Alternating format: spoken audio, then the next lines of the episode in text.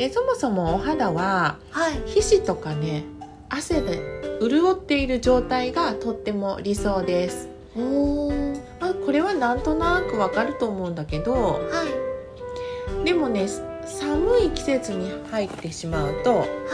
汗とか皮脂が出にくくなってきてはお肌が乾燥した状態になっちゃうよね。いなります。で輪をかけて暖房つけたりするとうーん。そう空気中の水分がさ蒸発しちゃって、はい。またさらに空気の乾燥が進んではい。で空気が乾燥すると肌が乾燥していく。あでもっともっと肌がかさついた状態になってしまうので、ーはい。まあ、悪循環になっていくっていう冬はねそうだね。よくそのお教室はい。暖房ついてるから空気は乾燥するしはい。肌はどんどん水分吸い取られちゃうしでわプラス空気が乾燥すると風邪もひきやすくなってくるから乾燥はね防いだ方がいいんだけどーはい。じゃあ乾燥したなって思ったらどうする？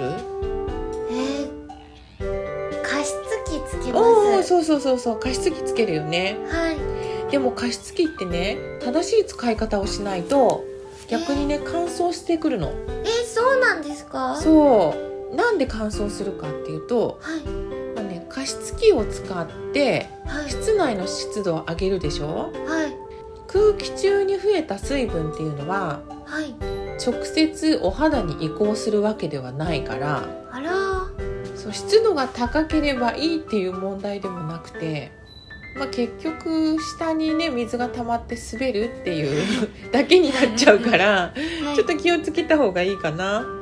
ああそうなんですうん。ね、いや例えばねはい。手を洗った後手を拭かないで自然乾燥していると手が荒れたりしない、あします、ん。手も突っ張ってる感じがします。そうちゃんと手を拭かないとやっぱり水分が蒸発しちゃってはいからし加湿器の使い方っていうのははい。ちょっと気をつけた方がいい部分はありますね。はい。うん。えー、結局じゃあ湿度は何パーセントぐらいにしたらいいんですか？うん、例えばねはい。50から60%ぐらいがお肌にはいいって言われている。で70%までいくとはい。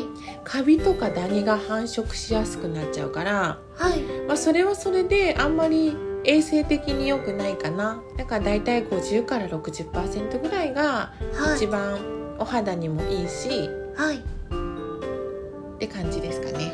わかりました。まず湿度計を買いましょう。あそうだね。湿度計ね。はい。確かに、あった方がいいよね。そうですよね、うん。そうだそうだ